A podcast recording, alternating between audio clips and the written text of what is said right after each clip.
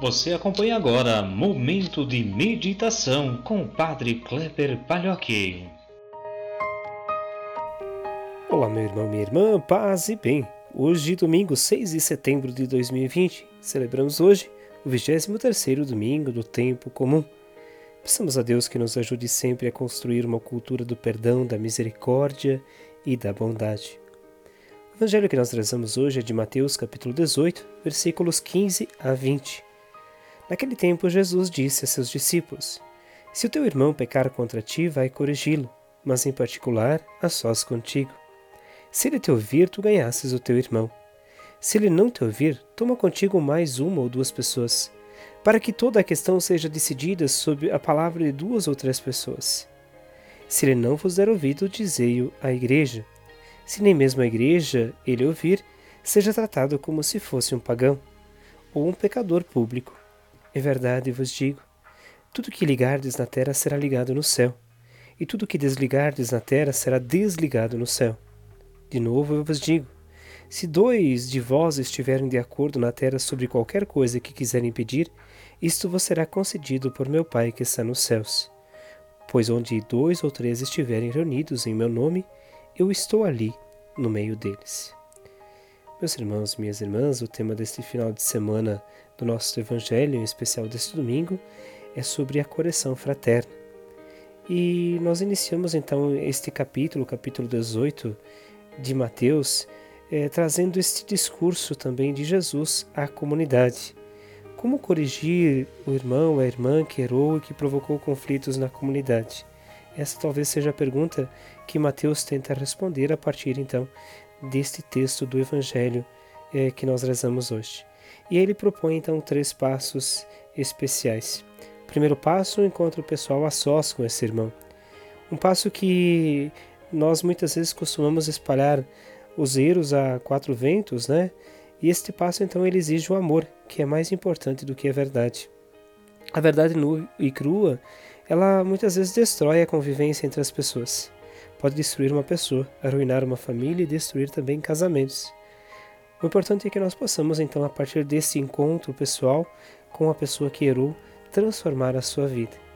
O segundo passo é, se não for ouvido, pedir ajuda de outras pessoas para que esta pessoa é, possa mudar.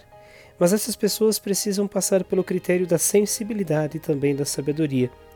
Nesse grupo, a gente tem que ter cuidado para não incluir, incluir fofoqueiros, né? Porque senão o nosso passo inicial foi a breja, diz outro, né?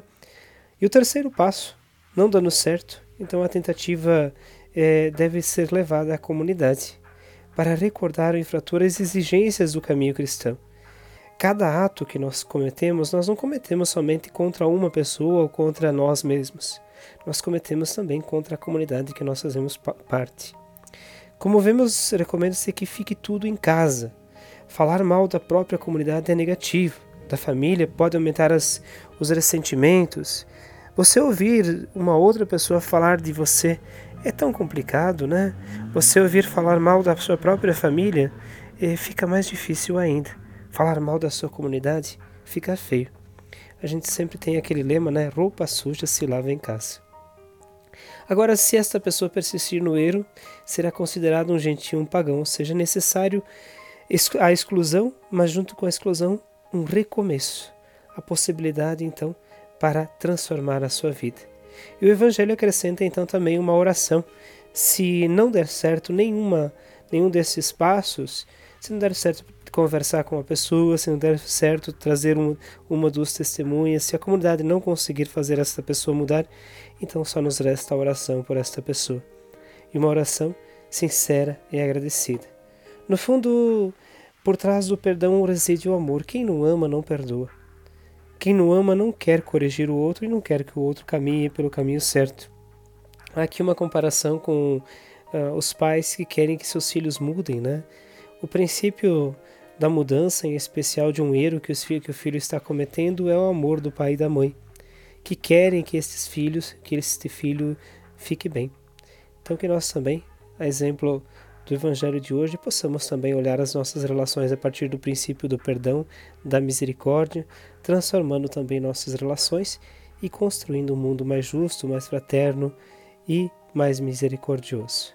Que Deus nos abençoe neste domingo, nos ajude a vivenciar nossa fé e nos conduza sempre pelo caminho certo.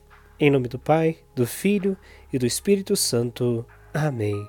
Um grande abraço, um ótimo domingo. Nos encontramos amanhã.